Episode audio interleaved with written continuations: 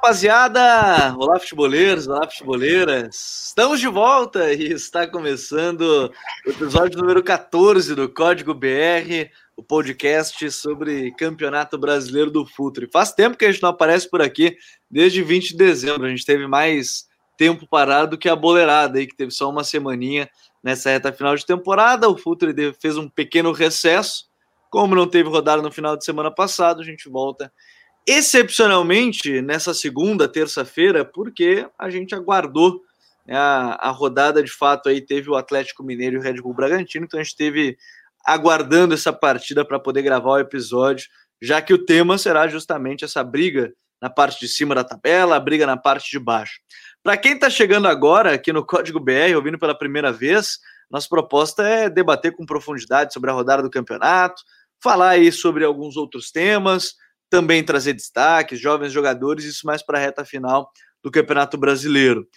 Muita gente pediu é, para a gente falar sobre o Atlético Goianiense, por isso, no The Pitch Invaders, a gente entrevistou o Marcelo Cabo, treinador da equipe, né? Senão ia ficar muito tempo sem é, jogos, sem, sem o código BR, então a gente foi lá, conseguiu bater um papo com o Marcelo Cabo, treinador do Dragão, e você confere lá no nosso feed lá no, no Spotify, SoundCloud, enfim, demais agregadores.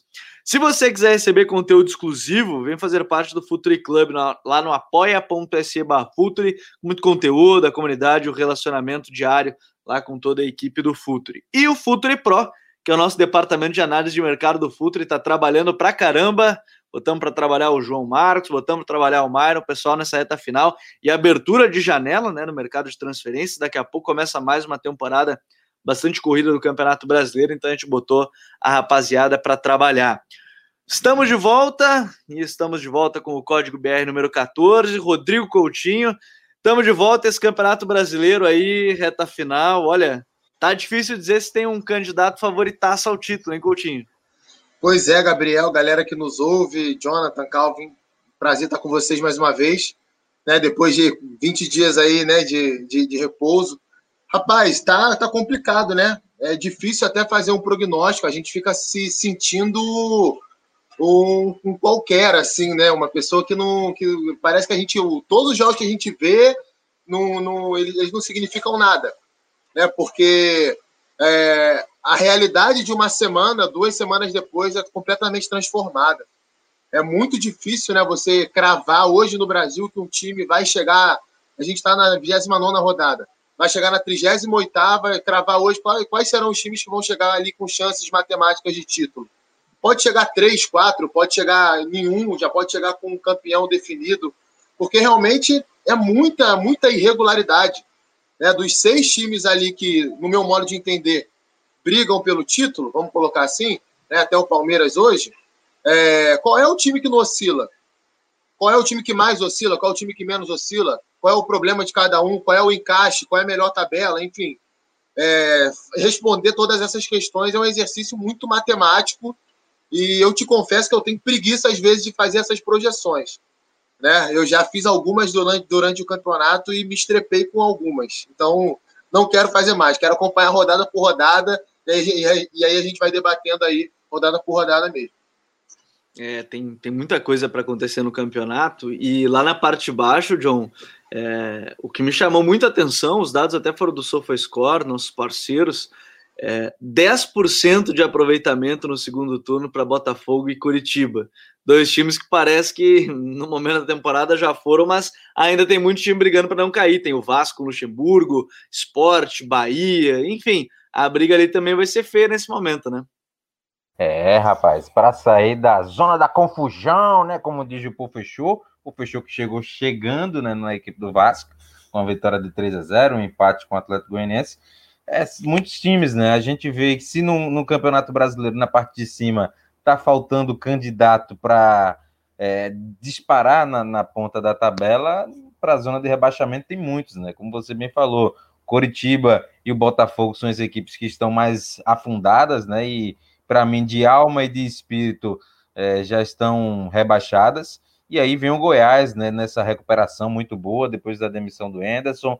O Bahia entrando na zona do rebaixamento. E a gente sabe quando um grande entra para sair dá trabalho. Fortaleza vem num, numa derrocada muito grande depois da saída do Rogério Ceni. O Vasco no acrescente, o esporte mantendo o equilíbrio, ganha, perde. Uh, Bragantino se distanciando dessa turma, o Atlético Goianiense também. Né? Então, acho que fica ali esporte, Vasco, Fortaleza, Ceará, Bahia, Fortaleza, Bahia, Goiás. Acho que são esses até aqui que vão brigar pela, pelas últimas duas vagas contra o, o Z4. Então, bora para essa pauta de uma vez, porque tem muita coisa para a gente falar. Começar com o Calvin, porque, bom, vamos lá. A rodada a gente começa a gravar logo depois do Atlético Mineiro e Red Bull Bragantino. O campeonato, neste momento, 29 rodada, alguns times com mais, outros com menos jogos, nem todos vão ter 29 partidas até a próxima semana, quando a gente grava o próximo episódio. Mas hoje tem o São Paulo líder com 56, o, Inter é o segundo com 53, aí tem o Atlético Mineiro com 50 e o Flamengo 49. Aí tem o detalhe: Atlético Mineiro e Flamengo tem um jogo a menos que São Paulo e Inter. Então, por exemplo, se o Galo ganha, o Galo ele só não vira líder porque a diferença de saldo é muito grande, é de 10 gols, diferença de saldo entre o Galo e o São Paulo. Se o Flamengo ganha esse jogo atrasado, vai a 52 pontos, poderia assumir aí a terceira colocação, ou melhor, ficaria na quarta colocação se o Galo ganhar seu jogo, e aí já começa todas aquelas projeções malucas. O Grêmio é o quinto com 49, também tem 28 jogos, é um jogo atrasado contra o Flamengo, né, então, e, e esse é o jogo que falta. E o Palmeiras, que tem 47, mas tem dois jogos a menos que seus rivais, tem um jogo contra o Vasco, ainda na primeira rodada, e tem o clássico contra o Corinthians. Caso vencesse suas duas partidas, chegaria a 53 pontos. Calvin, o São Paulo, eu vou começar pelo São Paulo, então, e a gente já vai debatendo todos os times de maneira geral, mas o São Paulo, ele tem uma queda, talvez, a partir da eliminação da Copa do Brasil. Será que o São Paulo sente a partir daquele momento? Ou os times começaram assim, a, a saber marcar um pouco mais os times do Diniz? a ausência do Luciano. É, aqui que você considera assim, essa queda do São Paulo, pelo menos nas últimas duas rodadas, e se a gente considerar a Copa do Brasil, também eliminação na Copa do Brasil, Calvin? Pois é, Gabriel, Jonathan, Rodrigo, é, é um São Paulo que tem uma série de fatores, né, que eu acho que colaboram para explicar um pouco dessa queda de rendimento. Uma é, sem dúvida alguma, a ausência do Luciano, né, o São Paulo no final de semana tentou ali com o Pablo, né, essa reposição, só que o Pablo não tem a mesma característica. Ficaram Pablo e Brenner ali, os dois ocupando espaços muito parecidos, não tinha aquele segundo atacante que voltava para ajudar, como faz o Luciano, às vezes até saindo muito da área, né, vindo buscar a bola no campo de defesa. Então é um ponto que é, faz falta o, o Luciano nessa equipe do São Paulo. E outro, claro, a eliminação na Copa do Brasil, da forma que foi, né, em que o São Paulo mais uma vez foi eliminado em casa, não perdeu o jogo, mas é uma terceira eliminação em competição mata-mata em casa, né, contra Mirassol, Lanús e agora contra o Grêmio, e um time que não conseguiu criar chances, né, ao contrário do primeiro jogo na Arena, em que o São Paulo teve duas ótimas oportunidades, uma com o Brenner e outra com o Luciano, na partida de volta no Morumbi, o São Paulo não criou nenhuma chance. Então, é, alguns pontos né, que chamam a atenção nessa rendimento do time do Fernando Diniz. É, mas para mim, realmente é o jogador que faz falta nesse momento.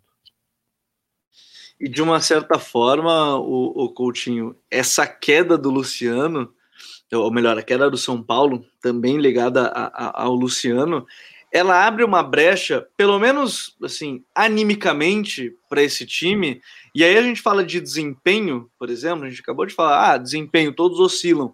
Mas aí, por exemplo, mesmo com a oscilação, o Inter ele conseguiu arrancar com cinco vitórias e aí se aproximou de novo. Mostra também que o campeonato talvez chegue num momento que o resultado vai estar acima até de tudo, né? É, eu acho que o, o grande segredo desse momento do campeonato é esse é, você pode oscilar o desempenho, como tem acontecido desde o início, mas desde que você consiga pontuar. O Inter, você citou o Inter, é um bom exemplo. Né? O Inter não fez um bom jogo contra o Goiás. O Goiás terminou o jogo pressionando o Inter. Depois dos 30 do segundo tempo, foram três chances claras de gol. É, e o Inter venceu o Goiás por 1x0, um time que está na zona de rebaixamento. Mas falando do São Paulo, é, acho que a questão do São Paulo, a crescida que o São Paulo deu na temporada, tem muito a ver com a repetição do time né, com encaixe ali dos jogadores, encaixe de característica dentro da ideia do Fernando Diniz, né, que sempre preza pela posse de bola, pela liberdade de movimentação aos jogadores, tentando gerar superioridade no setor da bola.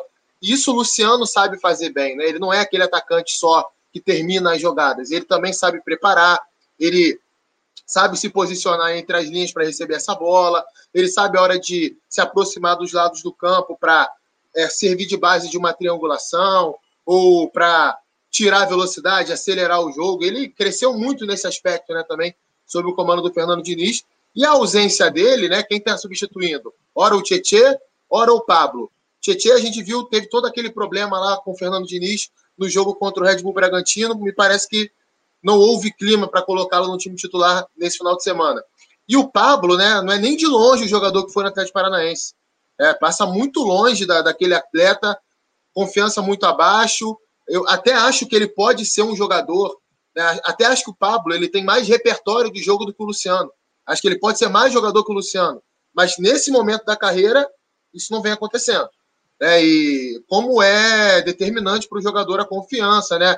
Ele está solto, ele está disposto, ele está é, confiante de fato que ele vai entrar em campo e vai fazer um bom papel. Então, acho que a saída do Luciano do time é, o São Paulo não tem no elenco um jogador que vá chegar no nível dele hoje para aquilo que ele oferece dentro de campo. Não estou dizendo aqui que o Luciano é um craque, que ele é o melhor jogador do Brasil, o melhor atacante, não. Mas dentro do contexto do São Paulo, ele funciona muito bem. E o time está sentindo muita falta disso. É como se fosse ali um jogo de cartas muito bem elaborado. Você tira uma carta, parece que fica completando alguma coisa ali para você, para você fechar o jogo no final. Até porque a gente pode até colocar depois em pauta essa questão do elenco do, do São Paulo. É, há elogios para o Diniz, mas se a gente olha de maneira geral, ele, ele salva um elenco que é caro, né? Com a garotada, né? Ele salva com o Igor Vinícius, ele salva com o Gabriel Sara, com o Igor Gomes, porque, pegando o exemplo do jogo contra o Santos, para salvar no final tem que entrar o Trellis, tem que entrar o Gonzalo Carneiro, que, enfim, é, foi uma contratação que naquele momento tinha anexo quando ela chegou, era uma jovem revelação do defensor do Uruguai, mas que teve uma, uma séria lesão no pubis, né, de pubalgia e, e tudo mais. E aí, Jonathan, também dá para colocar é, um outro fator, e, e, a gente passa passou grande parte do campeonato falando assim, ó, Flamengo tem um elenco bom, é, o Flamengo tem as ideias ali, tem o, o time falta talvez engrenar, Aí a gente pega mais um jogo, e curiosamente o Ceará ganhou as duas vezes do, do Flamengo. É, a gente tem aí um Flamengo que dificilmente, dificilmente não, não conseguiu manter o que, o que já apresentou, né? E, e, e parece que mesmo assim vai brigar porque tem destaques individuais, mas de desempenho, desempenho, parece muito lento, né?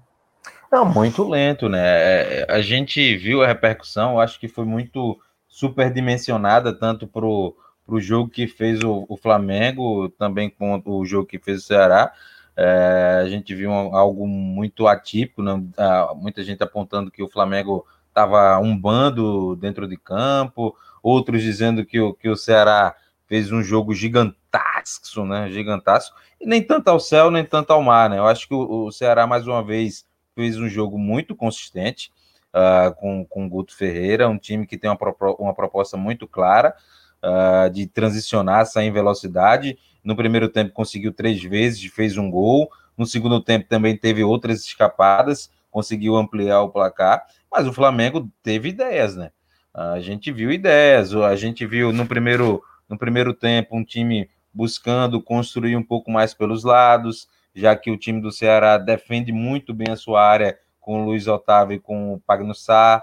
Uh, mas depois, no segundo tempo, diante do resultado adverso, uh, o, o, Rogério Ceni observou que com o Felipe Luiz e o Bruno Henrique jogando no mesmo lado, eles têm a tendência de puxar, puxar para o meio, e aí fica faltando alguém na profundidade. Então ele já puxou o, o Felipe Luiz para fazer uma saída de três, uh, e com isso botou, direcionou o Gerson algumas vezes, o, o, o Arrascaeta e o Bruno Henrique em amplitude. Uh, algumas mudanças, né? O, o time do, do, do, Flamengo, como você bem ressaltou, tem muitas, muitos valores individuais, né? Jogadores que são acostumados com o momento de decisão, né? Diego, De Arrascaeta, Gabigol, Pedro, uh, Felipe Luiz, nem se fala, né? É, o próprio Gerson, uh, o Diego Alves, Rodrigo Caio. Veja, a gente já está falando quase um time completo, não? É, é um, um, elenco de estrelas, se a gente comparar com outras equipes do Brasil. Mas uh, é um trabalho que, que está se iniciando. O Flamengo vive um, um, um, ano atípico, né? Ou até mesmo a gente pode dizer que o ano de 2019 foi atípico. É, não houve tanto planejamento, foi algo mais fortuito acertar o que o, o, o Jorge Jesus, a, a, direção do futebol, contratar o Jorge Jesus e acontecer tudo aquilo que aconteceu no ano 2019 no Flamengo. Uh, se planejando hoje para o 2020-2021, a gente vê que é um ano de transição. O Flamengo vai brigar? Eu acho que briga, como você disse, pelos valores que tem, pode dar essa cartada, esse sprint final, mas é, é, pelo que a gente vê em campo, o desempenho é muito abaixo, né? A gente vê que é, por mais que os jogadores tenha, tenham a qualidade, faltam muitas coisas, né? principalmente no aspecto do perde-pressiona, né? Era uma marca desse time com o Jorge Jesus, time mordendo lá, recuperando muitas das bolas no último terço de campo, e aí descansava com a posse de bola. Hoje a gente já não vê isso. O time do Ceará, nos primeiros 15 minutos do primeiro tempo, deitava e rolava, né? Tinha um latifúndio entre as duas, as duas linhas do Flamengo. E isso é, é, é para o elenco que tem, para o que é o Rogério Senna, para as ideias que o Rogério Senna tem e pelo que a gente já viu no, no, no, Fortaleza, é algo impensável, né? A gente não, não, eu pelo menos não consigo entender o, o porquê dessa, dessa distância, né? Dessa dissonância entre é, o, o que é treinado, a gente sabe que é treinado porque o Rogério Senna tem um padrão de exigência, de exigência muito alto, e do que a gente vê no jogo. É algo que é, é, é muito assombroso, né? Até o próprio Diego, na, fez um discurso lá, lá no vestiário, né? Não adianta a gente se enroscar nos treinamentos se a gente não transferir isso para o jogo, para a batalha no, no dia a dia, né? Então, eu acho que o Flamengo precisa traduzir o que é feito no treino para o jogo, tem que transferir, né? Se não transferir, nada vai mudar. E aí tem aquele aspecto também, né? Que muita gente fala, né? né Gabriel, Rodrigo Coutinho, Calvin é, a questão do apetite, né? Da fome, né? Jogadores que já conquistaram títulos brasileiros, já conquistou a Libertadores, às vezes ficam numa zona de conforto e aí é preciso mudar. E aí vai entrar numa zona, num, numa temporada de entre safra. De, de uma certa forma, eu vejo assim, do Flamengo em si, acho que tem uma questão de gestão de grupo, aparentemente. Tem a distância, tem muito disso. Com o Domi teve esse problema também. O time não tinha tempo de treino nenhum e, e se queria muitas coisas do homem ao mesmo tempo, mas enfim, e, e, esse planejamento acabou se dando. Era um técnico estrangeiro, se buscou e, e assim foi.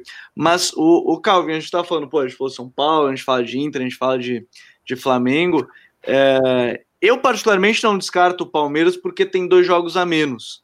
Mas será que vai conseguir manter o foco tendo Copa do Brasil, apesar de, enfim, a data da Copa do Brasil provavelmente vai ser para final de fevereiro, é, com o Libertadores em meio a tudo isso. Será que consegue manter o foco? O grupo do Palmeiras resiste a, a essa questão da, do calendário também? Pois é, num campeonato que muita gente tem tropeçado, né? O Palmeiras é um time que parece ser mais seguro, né? Nos jogos.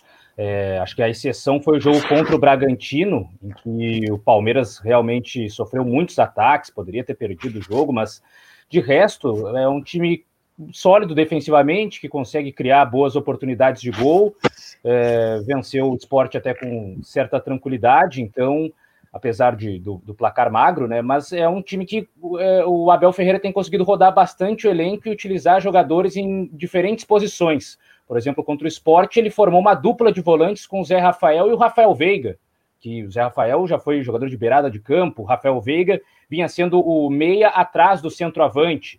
Então ele vai rodando bem o elenco. O Emerson Santos joga de zagueiro, joga de volante, joga de lateral. Não, não, não é nenhum jogador brilhante, nenhuma dessas posições, mas vai dando conta do recado. Então, são alguns exemplos. O Rony, que pode jogar de ponta, em, em determinado momento joga de centroavante. Então o Abel tem conseguido rodar bem o elenco, descansar algumas peças e buscando, né?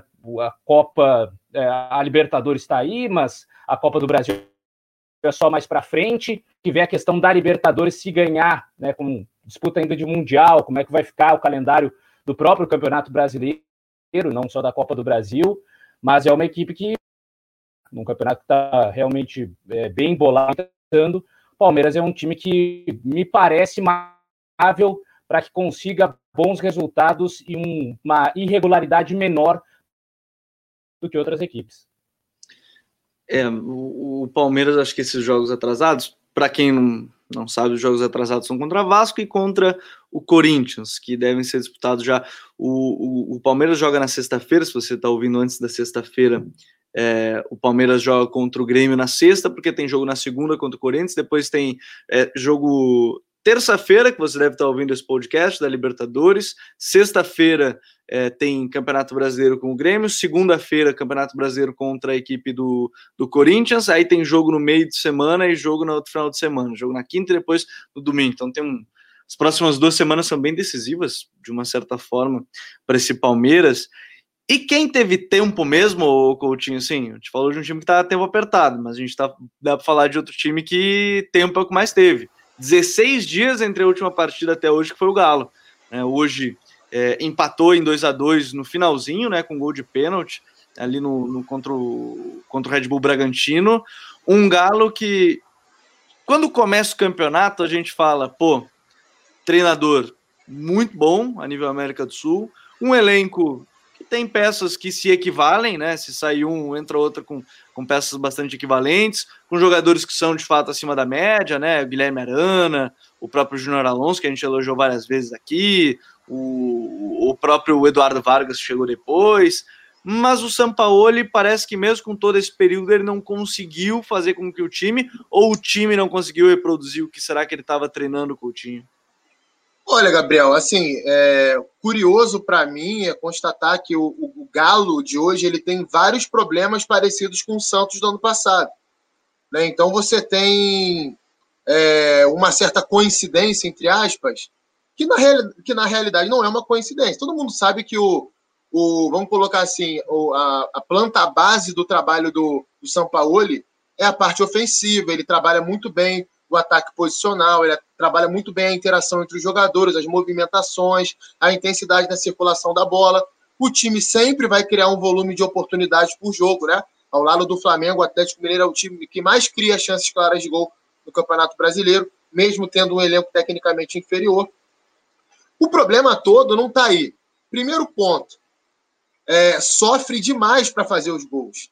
E aí a gente tem que cobrar sim o São Paulo, porque o Atlético Mineiro, meus amigos, gastou mais de 100 milhões de reais. E gastando mais de 100 milhões de reais, ele, o Atlético Mineiro não conseguiu trazer um centroavante que fosse unanimidade no esporte de colocar a bola na rede. Né? Que sem um cara desse é difícil você ganhar um campeonato brasileiro. Você tem lá o Vargas, que chegou há pouco tempo, e não é esse jogador, até tem uma boa finalização, mas não é esse jogador. Você tem o Eduardo Sacha, que já quebrou um galho ano passado para ele no Santos mas que mostra em alguns jogos que não é o cara para ser esse nove definidor em muitas partidas. E tem o Marrone, que na minha visão foi um erro de avaliação absurdo do Atlético Mineiro. Né? Eu lembro bem que quando o Marrone foi contratado pelo Atlético Mineiro, os primeiros jogos do Marrone, ele foi escalado como camisa 9. Ele foi colocado como referência. E o Marrone não, nunca foi jogador na base do Vasco. Marrone sempre foi um jogador de lado de campo ou lado esquerdo ou lado direito. Marrone até tem deficiência na finalização. E o, o, Atlético gastou 20 milhões de reais no Marrone. É muito dinheiro. Né? Então o São Paulo ele tem que ser culpado sim por isso, porque é ele que motiva esse tipo de investimento. E um outro ponto, que a gente também não pode deixar de considerar, são os problemas defensivos. Né? Problemas de compactação entre os setores, problemas de compactação no mesmo setor, linha defensiva totalmente espaçada, transições defensivas irregulares. Tudo isso são padrões de comportamento é, ruins, negativos, que se repetem desde a época do Santos. É, eu até cheguei a escrever sobre isso no UOL semana passada. Eu não estou dizendo que o Sampaoli é um técnico ruim. Pelo contrário, eu acho até que a presença dele no futebol brasileiro é benéfica para o futebol brasileiro, porque ele oferece um conteúdo ofensivo que 95% dos treinadores daqui não conseguem colocar em prática mas ele precisa se aprimorar defensivamente. É, isso é um problema que acompanha ele ao longo da carreira. E num ambiente mais competitivo, como é o futebol brasileiro, num campeonato que tem muitos times que sabem jogar em contra-ataque, ele acaba sofrendo com isso. Mais uma vez está sofrendo e pode ver o título escapar pelas mãos aí. Não escapar pelas mãos, né? Acho que é um exagero falar isso, mas é, a briga pelo título só não é maior no Atlético em virtude desses problemas. E ele tem, tem parcela de culpa, sim, Gabriel. É, o Sampa é, é, é que muita gente fica naquela linha tendo, ah, é, não é porque contratou que, que significa rendimento, mas querendo ou não, eu não vou dizer 100%, mas imagino que 90% dos pedidos do São Paulo foram atendidos. Né? E era quase toda semana ele pedindo reforço, ele ganhou num, num momento de pandemia, é, muitas contratações, tudo mais, tempo para treinar e é complicado. E isso não é querer ser imediatista, mas o trabalho em alguns momentos se esperava mais e, e, e apesar de ter sido a gente considerar um segundo lugar, um terceiro lugar é bom, é bom, mas assim, dentro da expectativa que se tinha, era de fato maior. E por fim, John, é, o Grêmio ainda está nessa briga. Será que o Renato vai conseguir mobilizar? O Grêmio que historicamente e nos últimos quatro campeonatos, curiosamente, ficou em quarto lugar no campeonato, garantiu sua vaguinha na fase de grupos do campeonato, na fase de grupos da Libertadores. Será que consegue mobilizar o time pensando numa Copa do Brasil? O time já chegou num limite e vai bem nas Copas e nos pontos corridos. São 13 empates, né? Isso é um número que, que me chama muita atenção. O time que mais empatou. Se tivesse duas vitórias desse empate, já estava disparado brigando lá em cima mesmo. Esse Grêmio consegue brigar ainda pelo título? O Grêmio é um time muito regular, né? Nessas últimas temporadas. Está né? Chegando em todas as competições, é Libertadores, é Copa do Brasil, é Campeonato Brasileiro, é um time que sempre está chegando nas finais, chegando na parte de cima da tabela, quando é pontos corridos, mas falta algo mais, né, para quando chegar nesses momentos de ponto corrido, né, parece que falta um, um elenco mais, mais longo para o próprio Renato é, rodar, gente, eu acho que o, o, o Grêmio hoje não tem essa envergadura para disputar a Copa do Brasil e também o Campeonato Brasileiro. Né? A gente observou o jogo contra a equipe do Fortaleza é, e, e, por mais que o Grêmio é, tenha rodado o elenco, né, tenha colocado aí o, o, alguns jogadores é, à, à, disposição, não teve o Diego Souza, né, entrou o, o Turim, uh, teve o Alisson e o PP. PP fez até um jogo muito bom, o Alisson também, sempre puxando da esquerda para a direita. Mas me falta, me falta algo para o Grêmio disputar de fato, né? Contra as principais forças do Brasil. É um time que é regular, é regular no, no, no cenário mais abrangente, mas quando afunila as competições, é um time que não consegue é, se dividir e, e, e a, atacar, né? Chegar com êxito, né? diferente do Palmeiras, que vem chegando na Copa do Brasil, na Libertadores e também vem forte no, no Brasileirão.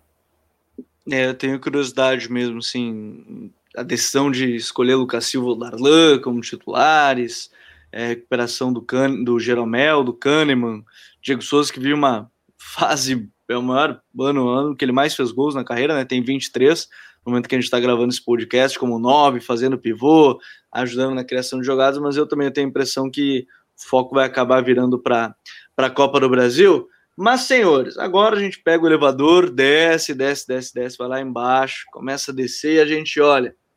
Coritiba é o Lanterna, tem 22 pontos. Botafogo, 23. Goiás, 26 e Bahia, 29. Esses times hoje estariam rebaixados. Fortaleza tem 32. O Vasco também tem 32, mas tem um jogo a menos, que é o jogo contra o Palmeiras. E o Sport tem 32. Não sei se vocês colocam o Red Bull Bragantino, que tem 35. Mas, Calvin, essa briga aí embaixo, pelo menos a minha eu já coloco. Curitiba e Botafogo, esse aproveitamento aí de 10% no segundo turno, três pontos em 30. É, é difícil chamar de até de competitivo para essa briga, mesmo que esse ano a gente tenha um campeonato que provavelmente não vai pedir os 45 pontos. Hoje a, a expectativa pela média é de 40 pontos para fugir do rebaixamento, Calvin.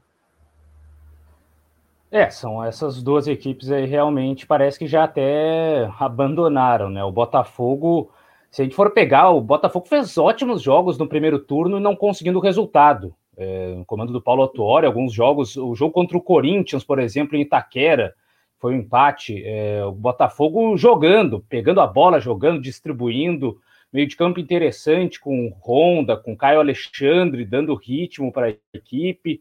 E aí pega o último jogo contra o Vasco, é, mais uma vez um aparece alguém novo, né, estreando, no caso foi o Romildo, é, meio de campo sem muito assim, o Barroca mais na tentativa e erro, né? Então botou três caras de velocidade para acompanhar o Pedro Raul, aí o Juan, um ponta, né? Um ponta nato ali de velocidade pelo lado do campo, jogando por dentro. Então, muitas modificações, um time já é, assim, sem, sem muito padrão e não conseguindo se encontrar.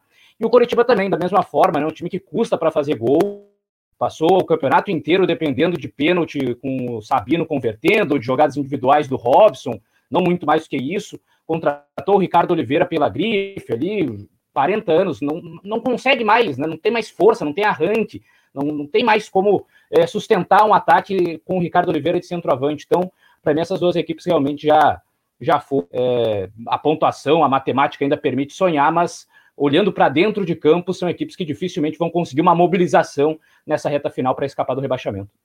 No Curitiba ainda tem duas baixas, né? O, o Giovanni Augusto, que está indo para o futebol árabe, tinha uma cláusula que se ele recebesse proposta, estava liberado, vai ganhar 10 vezes mais lá, pelo que, pelas informações que, que nós temos de Curitiba, e o William Matheus também, que que está de sair do lateral esquerdo, tanto que estava jogando improvisado alguns jogadores nesse, nesse meio tempo.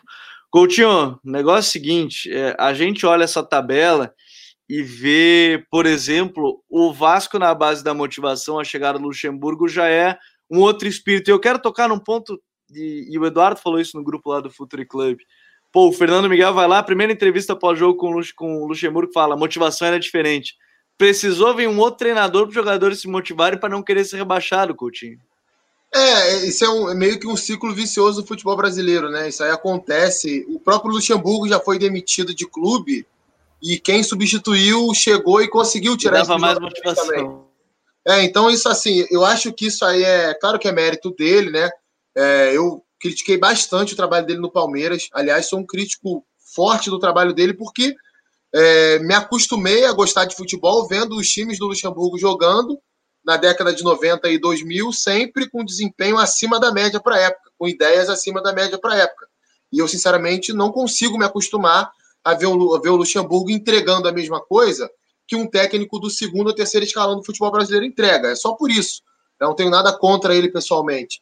Mas para o que o Vasco precisa hoje, ele, ele vai acrescentar. Eu cheguei a twittar sobre isso aí tem um mês atrás, né, no auge lá da crise do, do Ricardo Sapinto. Eu cheguei a twittar sobre isso. Falei, ó, o melhor nome para o Vasco é o Luxemburgo. Que ele vai chegar no clube, ele vai identificar quais são os jogadores que estão dando no Miguel, porque ele conhece futebol, ele conhece vestiário, conhece bastidores, ele vai identificar quais são os jogadores que são as lideranças, vai chamar os caras para conversar. Qual é o problema do time? É defensivo? Tá sabendo fechar a casinha para jogar em contra-ataque, e é isso que ele está fazendo no Vasco agora de novo. Não que ele tenha feito só isso contra o Botafogo, até foi um time que teve mais a bola, né? Saiu mais para jogar, mas eu tenho certeza absoluta que não vai ser a realidade do Vasco no campeonato. É, quando enfrentar a maioria das outras equipes, vai dar a bola para o adversário, vai se fechar e vai jogar em contra-ataque. E ele não está errado, não. Ah, não estou falando que ele está errado, não. Para o que o Vasco tem hoje, para o que o Vasco precisa, o Luxemburgo serve. Ele não servia para o Palmeiras, que precisava de um repertório de jogo maior, que é protagonista no futebol brasileiro, que tem um elenco melhor. Então, é, ele tem tudo isso. Ele é um cara que acrescenta, sim, em alguns contextos, e no do Vasco acrescenta. E tomara que ele, que ele fique no Vasco, que ele, que ele permaneça, que ele tenha uma sequência lá e que no ano que vem, ou melhor, na temporada que vem, nesse ano, consiga desenvolver os métodos de trabalho de uma forma mais ampla, consiga ampliar é, o repertório de jogo da equipe. É, Para o que o Vasco precisa hoje, ele serve. E o Vasco precisa hoje sair do rebaixamento. O Luxemburgo, ele, ele, ele vai conseguir entregar isso para o Vasco. O, o, o, Gabriel e Coutinho fez um, um, jogo, assim, comparado ao que o Vasco vinha fazendo, foi um jogo muito acima, né? Que o, que o torcedor do Vasco tá, tava acostumado a ver, né? Um time que jogava muito. Não, pô, ele acertou o posicionamento do Thales Magno, que voltou a render muito bem, chegando, flutuando da esquerda para a direita, jogando um pouco mais por dentro em alguns momentos, pisando a grande área. Uh, o time gostando de, de trabalhar essa bola por dentro. Claro, a gente tem que ressaltar e ponderar a, a, fragilidade do adversário do momento que o Botafogo vem vivendo, né?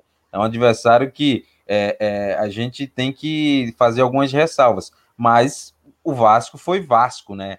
Assim, na linguagem que o Luxemburgo está usando, né? Tem que honrar a camisa. O Vasco jogou como Vasco, venceu, atropelou a equipe do Botafogo, e é uma vitória que traz ah, muito. Ah, muito além do, dos três pontos, a questão anímica, né? A questão de confiança, é, isso muda o ambiente do vestiário. Eu acho que o Vasco realmente pode é, é, virar a chave e quem sabe não não cair para a segunda divisão. Primeira coisa que tem uma informação muito importante dentro do que o Coutinho disse que o Luxemburgo identifica quem é chinelinho. Eu vou contratar o Luxemburgo para o Código BR. Tem que chamar ele para cá, a gente vai resolver quem é que é o chinelinho, porque ele vai mandar embora metade do time. Mas, é, e até seguindo nessa, e abrindo essa licença poética, eu não vou citar nomes, não vou dizer que é o Myron que ia sair, não vou dizer que é o Caio, não vou dizer que é o Renato, não vou dizer que seriam esses caras, mas é, o Calvin, Inter e Goiás, a gente falou da questão do Inter contra o Goiás. O Abel citou na coletiva que se a gente olhasse o Goiás jogando, sem olhar a tabela, não ia dizer que era um time que estava para cair. A dobradinha aí do Augusto César com, com o Gladson e, e o Gladson só assina a súmula porque ele que tem a licença, o Augusto não tem, né? Então acabou formando uma, uma dobradinha. Já teve arbitragem falando ali para não pode os dois na beira do gramado, né? De fato não pode, tem que ficar um dos dois. É, esse Goiás tem chance, porque o Goiás melhorou muito, de fato. Mudou para um esquema com três zagueiros, Shailon de ala pela direita. Esse Goiás tem chance de escapar nessa reta final, você acha, pelo, pelo que vem apresentando em termos de desempenho? É, especialmente pelos últimos jogos, né? E assim, Goiás é, chama atenção como foram várias é, situações meio impopulares que, o, que a dupla montou, né? Que o Augusto e o, e o Glauber Ramos fizeram. Essa questão dos três zagueiros, do 3-5-2 em especial, que está bem em desuso aqui é, no futebol brasileiro. Os dois centroavantes, né? Não é uma dupla de ataque com um mais de movimentação e o outro nove. Não, os dois nove, dois pivôzão ali. É, tanto o Fernandão como o Rafael Moura. E ainda mais para um time que muitas vezes vai ter que jogar de contra-ataque, não faz tanto sentido, né? Ter dois jogadores lentos, porque aí a bola vai neles, mas eles têm que proteger e esperar o resto do time sair de trás. Essa questão do Shailon, camisa 10 na base do São Paulo, canhoto, né? E aí tendo que jogar agora como é, lateral, ala pelo lado direito. Então, alguns pontos que chamam muita atenção, mas está funcionando. É um time que tem feito jogos bem interessantes, competitivos. É, deu trabalho para o Inter, né? Teve as chances lá com o próprio Fernandão, depois do gol anulado é, do. Então é um Goiás que acredito que pode sim chegar é, até a última rodada brigando para não cair. A defesa melhorou bastante. O David Duarte, acho que nesse esquema, nesse, é, nesse esquema aí de três zagueiros, cresceu demais. Fez um baita jogo contra o Inter, né? Anulou o Patrick ali, fazendo aquela cobertura pelo lado direito, já que o Shailon avança mais. É, e eu, né, que é um goleiro interessante, um goleiro é, bom, que, que cresce em momentos decisivos. Então, acho que o Goiás tem potencial para brigar até as últimas rodadas. É que ficou muito para trás no primeiro turno e agora está tentando tirar a diferença. Mas pelo que vem apresentando em campo, é um time com capacidade para brigar até as últimas rodadas, pelo menos, para não ser rebaixado. É, nos últimos seis jogos, o Goiás tem três vitórias, duas derrotas e um empate. Agora, Jonathan, tem, tem uma situação assim: o Jonathan é nosso colunista lá no futebol nordestino e, e esse ano ele tá torcendo ali para a rapaziada, vamos segurar, né? Não vamos, não vamos cair. Como é que tá? Porque a gente olha, é, e eu vou começar pelo Bahia, eu acho, John. É, a demissão do Roger vem, o Mano faz um trabalho que, olha, sinceramente, desastroso. Talvez seja o pior trabalho do Mano como treinador né, assim, em desempenho, em resultado, em tudo. E vem o, o Dado Cavalcante como um bombeiro ali na reta final, mas que é muito difícil. Assim, a situação do Bahia me parece muito complicada nesse momento, John. Muito complicada, né? Como você falou, acho que o ponto de, de corte para o Bahia na temporada foi aquela derrota para o Flamengo que custou a demissão do Roger Machado. A partir dali, o time do Bahia foi totalmente descaracterizado, né? Perdeu muito sua identidade o Mano Menezes que chegou com a, com a ideia de consertar a cozinha, né, de ajeitar a defesa, não conseguiu. O time do, time do Bahia tem a pior defesa do campeonato, já sofreu aí mais de 50 gols, né, para ser mais preciso, 51 gols em, em 29 jogos. É uma média muito alta para o Bahia e, e para qualquer equipe do Brasil. A chegada do Dado Cavalcante é na, na busca de dar um alento, né, de voltar ao que o, o, o Bahia fazia de melhor no primeiro semestre, é, resgatar esse jogo apoiado, mas até agora não tem surtido tanto efeito, né? O time do Bahia não conseguiu ainda uma vitória sob a tutela do, do Dado Cavalcante. Uh, e ainda perde algumas lideranças importantes, tem alguns desfalques, o, o Gilberto não, não jogou no último jogo, tem agora a contratação do Thiago, a, a entrada do Thiago, né, um jovem promessa das categorias de base, fez um excelente campeonato brasileiro sub-20, mas o Bahia, Bahia tá com cara com que time que, que vai cair, cara. Infelizmente a gente vê que é um time que é um, um time que não tem, uh, se a gente olhar o elenco do Bahia, não é um time que a gente olha e diga, ah, vai brigar para cair o Bahia esse ano, né? Tanto é que as projeções iniciais era no Bahia figurando na primeira página da tabela, né? Mas é, é, é um, um, tiro errado que, que o Belintani deu custou toda uma temporada para o Bahia. Pode ter custando toda uma temporada para o Bahia, porque o Bahia não é, um, não é um clube desorganizado financeiramente, não é um clube que vive briga política, não, é um clube muito bem gerenciado, é um clube muito bem organizado, mas que por um, por um erro no seu futebol pode, pode chegar a disputar a segunda divisão, né? E o futebol baiano tá mal das pernas, é que o próprio Vitória tá quase caindo para a Série C novamente. É, e, e isso é um problema. É, e a gente olha a tabela, por 16 derrotas, 8 vitórias, 5 empates. É um dos times que menos empatou, né? Junto com o Sport e junto com o Atlético Paranaense, 5 empates, mas virou um time de só ganha ou só perde, só que perdeu de fato muito perdeu o dobro do que ganhou, né? São 16 derrotas e, e 8 vitórias. E isso acaba prejudicando muito de, de uma certa forma. Só que aí, acompanhado deles, o Coutinho, tem Fortaleza e Esporte, que também em nível de atuação, vou começar pelo Fortaleza, vive uma fase que, saída do Rogério Ceni dessa vez não teve só algum período fora, dessa vez ele não voltou em meio campeonato, é, e apesar de trazer o Chamusca, que a gente até falou, né, a tentativa de, de tentar manter o modelo, algo nesse sentido, mas que parece que era o Rogério mesmo que tinha a mão de todo esse elenco, né, Coutinho? É, e isso acho que fala um pouquinho sobre a qualidade do, do trabalho do Rogério Senna no Fortaleza, né? Porque o Chamusca não é um treinador ruim, não. É, se a gente acompanha os trabalhos da carreira dele aí, é, ele tem condições de treinar um time da Série A. A questão é o contexto que isso aconteceu. Né? Ele chega no Fortaleza, se vendo na obrigação de manter algumas coisas ali que vinham dando certo, talvez não acreditando em algumas delas, e no meio disso tudo tem os métodos de treinamento, né? Que você precisa dominar. Se você quer que um time joga de um jeito, é, você tem que criar os exercícios de treino no dia a dia para que o jogador faça aquilo de uma maneira automática no jogo. Não é assim, é, eu vou mandar eles fazerem, eles vão fazer. Não é exatamente dessa forma. E isso é muito pouco falado, às vezes, assim, na própria imprensa, né? As pessoas acham que é assim, o cara vai chegar e vai manter. Não, é só manter o que ele fez, como se fosse um jogo eletrônico. Até né? porque né? tem as micro dicas, micro conversas, pequenos detalhes que influenciam em tudo, né, Coutinho?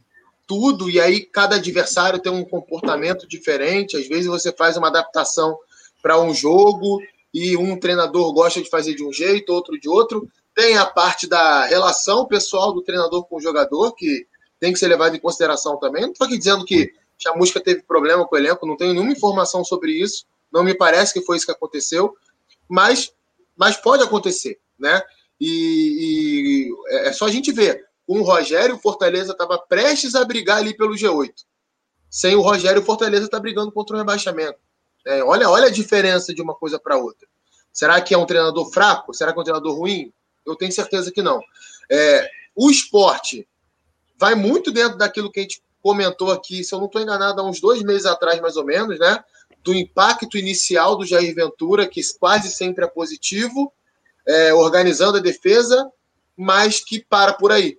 Né? É um time que, que não, ele não consegue desenvolver mais do que aquilo quando o jogo obriga o esporte a ter é, mais jogadas ofensivas, um outro tipo de comportamento, o esporte acaba não conseguindo é, oferecer aquilo. Os jogadores sentem isso, e isso acaba influenciando também na parte defensiva, porque a confiança é abalada, né, uma série de coisas acaba acontecendo. Eu, sinceramente, não acredito que o esporte vai cair, não. Acho que o esporte, ele, no comparativo, nesse momento, com Fortaleza, com Bahia, eu vejo o esporte com mais potencial para se manter na Série A, porque tem um modelo mais bem definido. Fortaleza e Bahia estão meio que é, catando papel na ventania, sabe? Ficam meio que sem saber o que fazer, é, tentando desesperadamente pontos e buscando uma forma de jogar que até agora não chegou. E tem o Vasco se recuperando nisso tudo, né? A gente não pode esquecer que o Vasco acabou de sair da zona de rebaixamento também. Então acho que vai ficar aí essa última vaga entre Bahia e Fortaleza mesmo. E olha, e o, e o, e o Fortaleza, com a chegada do Enderson, né? O Enderson manteve uh, o que a escalação do último jogo, né? É, para esse confronto com o Grêmio, mas a gente já pôde ver algumas mudanças, né? principalmente de atitude, de comportamento. Uh, o próprio o próprio goleiro, ai meu Deus, agora me foge o nome. Felipe Alves. Felipe Alves. O Felipe Alves participou mais da, da, da construção do jogo, em, em, linhas mais altas, né? Coisa que fazia tempo que eu não via né, na equipe do Fortaleza. O Enderson, que gosta mais de um, de um ataque posicional, né? É, gosta de uma saída de 3-2, com os laterais em amplitude.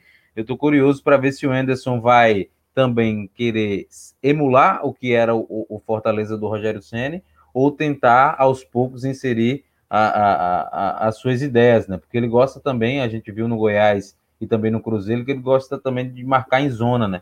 Então é algo que a gente tem que aguardar aí para os próximos jogos é, da equipe do Fortaleza. E o esporte está nessa expectativa, né? Vive esse caos político, também pode perder agora o, o Patrick para o futebol turco, e aí é uma perda considerável, porque o Patrick agora não está mais jogando como lateral direito, né? Foi é, elevado a jogar na, na, na segunda linha, jogando até como um terceiro homem de meio campo em alguns momentos.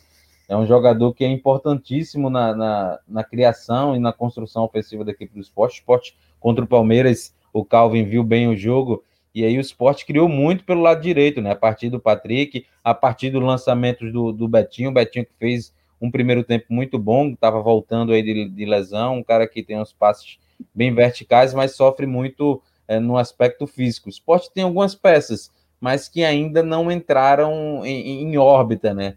É, muitas lesões, muitos problemas. Eu acho que o esporte também tem tudo para se manter, mas vai brigar até a última rodada, né? Porque é, é, é uma equipe que oscila também, oscila menos que os seus adversários, mas também tem uma oscilação. E aí nós chegamos nos últimos jogos da temporada, nos últimos jogos, teremos dois meses bastante movimentados nesse, nesse campeonato brasileiro e certamente a gente tem muita coisa para falar semanalmente. Até por isso a gente não quer fazer nenhuma previsão de quem é que vai brigar de fato, né? A gente já teve tanto podcast que a gente gravou num dia e no outro já estava defasado que se a gente falar sobre briga de título, a gente tenta fazer esse apanhado porque é muito complicado. Já teve num dia a gente querendo falar sobre o Dair no episódio seguinte, ele no outro recebeu proposta e estava saindo já do, do Fluminense, que é algo que a gente vai debater em breve, porque o Flu teve uma queda considerável a partir da saída do, do técnico Odair Helman. Calvin, valeu por mais uma, até a próxima. Pô, eu que agradeço Gabriel, Jonathan, Coutinho, sempre à disposição. E é um campeonato realmente que a gente fica aí na expectativa das próximas rodadas, sempre é, com a possibilidade de mais uma troca de treinador, né? Agora com o Flamengo, com a situação envolvendo o Rogério Ceni, algumas equipes ainda da parte de baixo que às vezes buscam uma troca por último, assim, desesperada, né? Ou aparece um interino, assim, tentando salvar uma solução mágica. Então vamos aguardar aí as cenas dos, dos próximos capítulos e o que reserva essas últimas rodadas. É, sabe-se lá, né? Não duvido trocarem de treinador faltando 5, 6 rodadas mesmo no campeonato. Coutinho, Sempre tem, não, isso aí não dá para descartar. Obrigado por mais uma e agora estamos de volta até a reta final do Brasileirão. É, agora estamos de volta, estamos de volta assim, né? Presente aqui, reta final não, não pode, não tem calo que tira do jogo, né? não tem dorzinha muscular, não tem disposição. Vamos para tudo, todas as rodadas aí até o final. Obrigado, Gabriel, Jonathan, Calvin, galera que nos acompanha aí. Lembrando sempre, né, Gabriel? Manda, manda os comentários no nosso Twitter, as sugestões são sempre bem-vindas. Vocês fazem o código BR junto com a gente. É, vocês participam e, e deixam nos comentários, seja aqui do Spotify, SoundCloud, lá no Twitter, manda pra gente. John, eu sei que a torcida tá forte para nenhum dos nordestinos caírem, mas tá feia a coisa. Obrigado é, por mais uma. Tá feia a coisa, né? Mas vamos ver se os nordestinos se mantêm é, na Série A para que a gente tenha um ano de 2021 mais tranquilo, né? E olha, essa rodada vai ser decisiva, né? Para quem briga na parte de cima, né? O São Paulo, né? São Paulo que a, un... a primeira vez que perdeu duas seguidas, vamos ver se a equipe vai se recuperar. Se não se recuperar, perder para o Atlético Paranaense, eu acho que o caldo entorna lá no Morumbi. Bom, muito obrigado por todos que nos acompanharam em mais um episódio do Código BR, edição de número 14. Não esqueça de fazer parte do Futuri Club no apoia.se barra Futuri com muito conteúdo, comunidade e relacionamento. Para quem está chegando pela primeira vez, muito obrigado. Volte sempre, participe, compartilhe com os seus amigos mais um episódio do Futre e ouça os nossos outros podcasts no feed, aqui do Spotify, do SoundCloud e demais agregadores. Um grande abraço e até a próxima.